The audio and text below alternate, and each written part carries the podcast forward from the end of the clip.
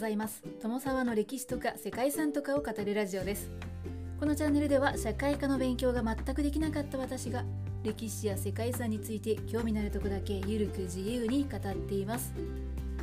本日ご紹介する世界遺産はマロッティ・ドラーケンスベルグ公園です。その名前は初めて聞いたなという方も多いと思うんですけれどもマロティ・ドラーケンスベルグ公園は南アフリカとレソトの両国にまたがる世界遺産なんです、はい、アフリカ大陸の一番南に位置している南アフリカはともかくレソトってどこなのと思ったのは私だけでしょうか。はい。レソトは正式名称がレソト王国。首都はマーセル。周囲を南アフリカ共和国に囲まれた海を持たない内陸国なんですね。はい、内陸国つまりですね、まあ、日本でいうと群馬県とか岐阜県みたいなああいった位置関係のものが国になっているというイメージだと思います、はい。まあ、大きさは違うんですけどね。レソトというのは外語を話す人々という意味だそうです。現在のレソトの地域はもともと山族の居住地だったそうなんですね。16世紀に入ると外族が北方の方から移動してきて山族を駆逐してこの地を支配したということだそうです。さらにですね、まあ、近代になってイギリス保護領時代というのがあったんですけれどもその当時はバストランド保護領というふうに呼ばれていたそうですね。そして独立と同時に現在のレソトへ解消したということだそうです。はい、ということでなかなか興味深い歴史を秘めていそうな国だなということなんですけれどもレソトという国のこと少しだけ分かっていただけたでしょうか。マロティ・ドラーケンスベルグ公園はそんなレソトと南アフリカにまたがる世界遺産で世界遺産の中でも文化遺産と自然遺産の両方の価値を持つ複合遺産に該当しているんです。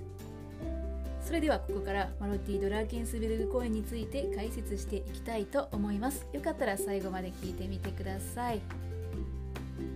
この番組はキャラクター辞典ワンタンは妖怪について知りたいかっこ仮パーソナリティ空飛ぶワンタンさんを応援しています。マロティ・ドラーケンスバーグ公園は南アフリカとレソトの両国にまたがる世界遺産で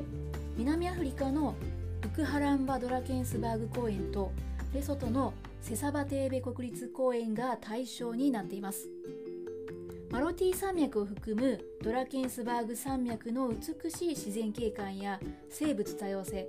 さらには山人たちが数千年にわたって残してきた数々の岩絵などの宝庫遺跡群という自然と文化両面の価値が評価された複合遺産です。2000年に世界遺産に登録された当初は南アフリカのウクハランバドラケンスバーグ公園のみを対象としていたんですけれども2013年にセサバテーベ国立公園が拡大登録されました。レソトにとっては初の世界遺産となったそうです。ウクハランバドラケンスバーグ公園は南アフリカとレソト両国にまたがるドラケンスバーグ山脈に設定されていてロイヤル・ナタール国立公園をはじめとする複数の自然保護区群で構成されています。自然美と生物多様性からなる自然要素に加えてサハラ以南のアフリカでは岩絵が最も密集している地域であることなどの文化要素を持っているんですね。また1907年にはラムサール条約の登録地ともなったそうです。そして一方セサバテーベ国立公園はレソトのマロティ山脈に位置しています。セサバテーベというのは高原の盾っていう意味でレソト最古の国立公園でもあるんですね。周囲から隔絶された険しい場所にあって景観が美しくて手つかずの手つかずの自然が残っているそうです。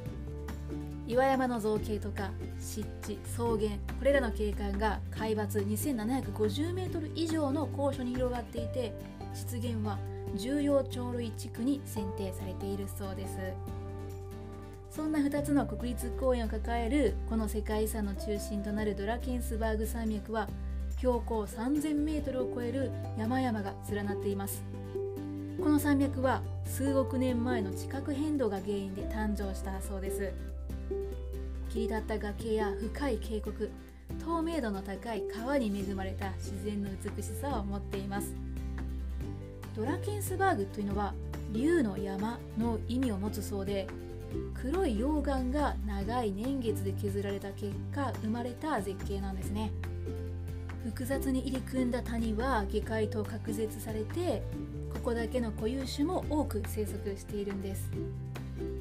ここは美しい山岳景観もさることながらケープハゲワシとかヒゲワシと言われる絶滅危惧種であったり固有種の動植物の生息地でもあるんですね。そしてセサバテーベ国立公園ではこの公園でしか見られない絶滅危惧種の魚などもいるそうです、